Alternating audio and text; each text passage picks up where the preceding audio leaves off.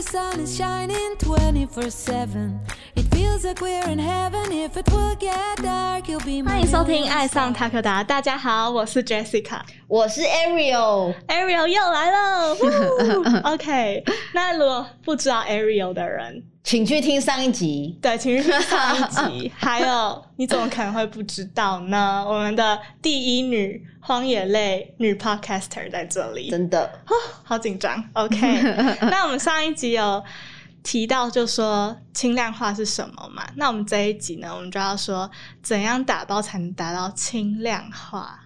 我觉得啊，要提那个怎么样打包才能达到轻量化这件事，其实有一个很重要的，我想要提醒各位听众朋友，就是轻量化的思维其实是非常重要的。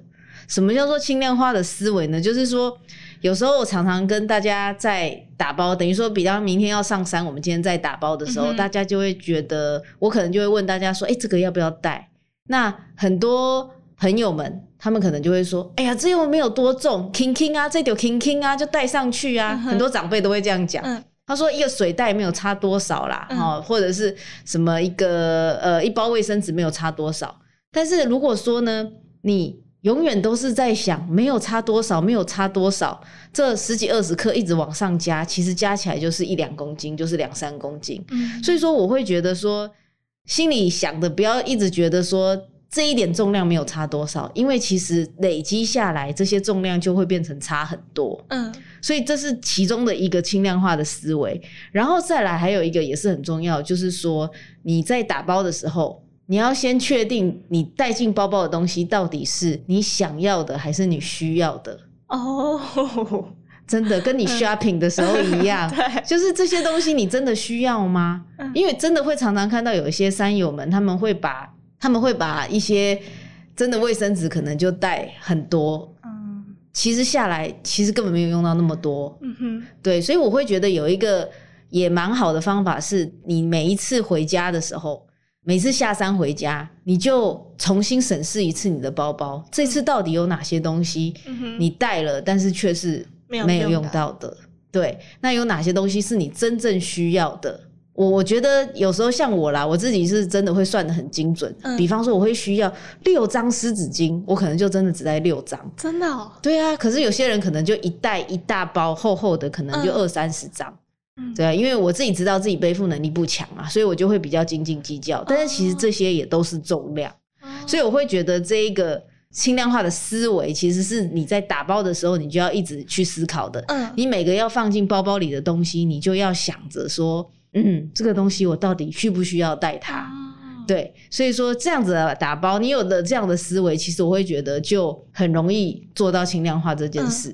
对，那就是你打包的时候，你是真的会写下来这样子，哎、我会、因为应该是说，你第一次在打包的时候，你会因为现在网络上已经有很多那种上山的之前的装备 checklist，、嗯哼，我觉得那还蛮重要。其实也就是提醒自己说，你有哪一些东西你是要带的。嗯，那你第一次把它做好了之后，你以后都用一样的啊。哦，对，对，所以其实只有第一次你比较辛苦，你把你自己所有的装备把它列出来，然后甚至后面写上它的颜色，写上它的重量等等的，你就把它一张你的所有装备清单嗯。写好，然后以后你其实就可以一直沿用。那我刚刚有提到说为什么要写颜色跟特征，嗯。其实这一些装备表啊，你在出发之前，你也可以给你的亲朋好友，因为假设呢，今天你真的发生了什么意外，或者是诶遇到了天气不佳，你必须在山上多住一晚或怎么样的时候，你这些亲朋好友如果手上有你的装备表，嗯，他至少可以知道，诶你现在身上有什么资源，哦。再来就是你穿什么颜色，你带什么颜色的包包。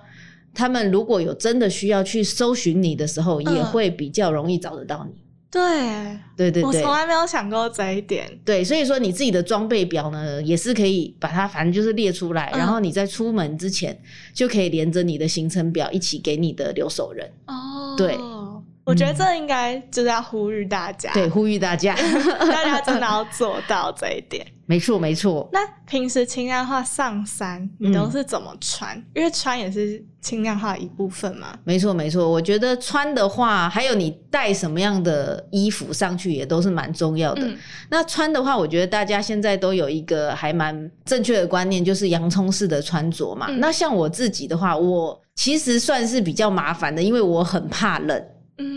嗯对，所以说我的第一层的内就是第一层的衣服，就是 inner layer 吗？那叫什么，base layer，base layer？、就是我的 base layer 一定要够保暖。那保暖，但是如果说造成你一直流汗，然后吹风又受寒的话，这样也不行。嗯所以说，总之我们的 base layer 就是要能够保暖，但是同时又要能够透气排汗。嗯哼，对，我觉得这一个 base layer 是蛮值得花钱去买一件好一点的，因为其实这种登山呢、你穿在里面它也不太会坏掉，对所以说其实可以穿很久，嗯所以我是建议说这个 base layer 可以买一件好一点的。对啊，而且是最接触你皮肤的。对对对对对对嗯对，所以我觉得第一个是这个嘛，然后再来就是等于中层的保暖。嗯那中层的保暖呢，我自己的话啦，我会还蛮习惯穿一个刷毛背心。哦，对，那我觉得背心听起来有点老派，可是我觉得背心真的是还蛮方便的。嗯然后它又轻，然后活动用还蛮蛮容易。嗯这是我自己会有一个中层背心。嗯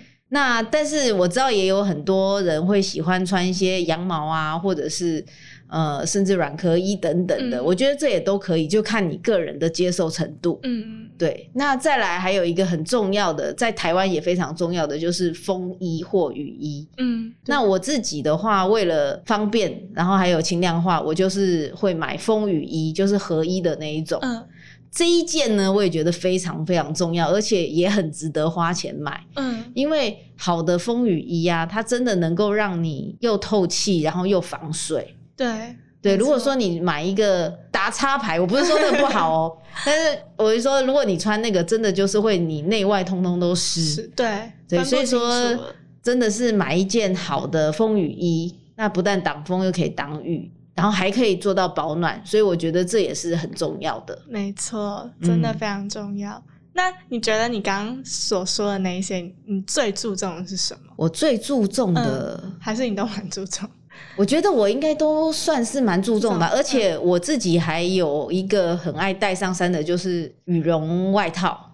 哦，对，羽绒衣呢，因为我觉得它很保暖，再来就是它很轻，轻，嗯然后它还有很多别的功能，比方说它在你的帐篷里可以当枕头。哦，等等的。嗯。对，这也是轻量化的一个概念哦，就是你一物可以多用，你就嗯。不要带太多东西。嗯。比方，我就常常看到有些同事，不是同事，有一些登山的朋友，嗯。他们会带那种枕头嘛，嗯，然后还会带他们叫做屁垫，你知道是什么吗？你说就是坐在着的吗？对坐在地板上，垫屁股的，然后然后就会带一些这种小装备，我觉得很酷。嗯可是这样就等于你要带很多有的没的上山。嗯嗯但是如果我有一件羽绒衣，其实就搞定啦。嗯它又可以当枕头，又可以保暖，嗯又可以拿来垫。所以我觉得像这种衣物可以多用的东西，我也很喜欢。嗯，对，OK。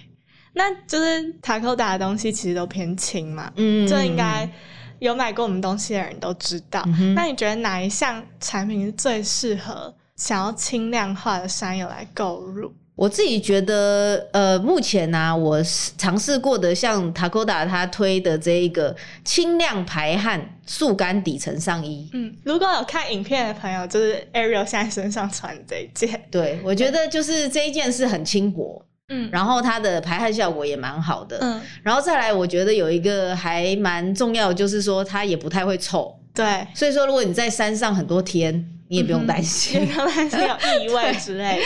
对，没错，没错。OK，如果想要知道这更多这产品的资讯的话，我们在最后有一个广告，那我们广告会介绍更多关于这一件的资讯，然后顺便告诉大家一个好康，就是我们在发这一部 Podcast 的。那一周我们都会有 special price，special price 就是会有特别的价格，就比我们官网价格再更便宜，然后只有点击下面的 link 才可以买到哦，就只有一周哦，大家要把握机会。把握机会哦。OK，那我们继续，好，就是如果是要推荐给刚开始轻量化的山友，你觉得哪一些登山用具最应该尝试轻量化？如果说你是要走一些会过夜的行程啦，那其实我觉得在重量上面差距最多的，其实就是睡袋还有帐篷。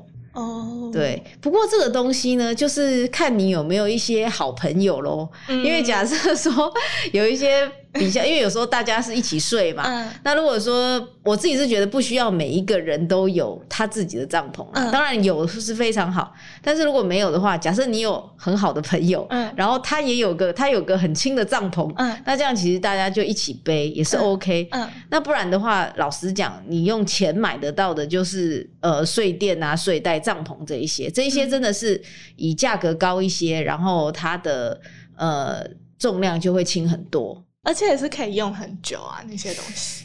可不可以用很久、哦？我觉得这可能要看你自己的登山习惯，哦还有你怎么保养。哦因为像我知道啦，因为老实说，你轻的东西它因为很薄，嗯所以它其实也蛮容易坏的、欸。哦对，你说那个帐篷的骨架那一些，我觉得不太容易坏。可是嗯它的那一些表布啊，就是那些布，因为其实很轻薄，嗯所以如果你不小心戳到它或干嘛，它可能就破一个洞。哦，这时候你就会非常的心心疼，对，因为非常的贵，对但是它的耐用程度不一定真的那么好。哦对，可以多多去看一些评价啦。嗯对对对，还是要多比较。对对对，我在网络上看到一个山友写，他就说什么想要买轻量化装备，然后口袋也跟着轻量化。哦，对呀、对真正轻量化的是自己的口袋这对样。对对，那另外的话，就是说还有呃保暖衣物的部分，其实也是，因为如果你要做到保暖的话，那可能价格高一些，它的重量也会比较轻啦。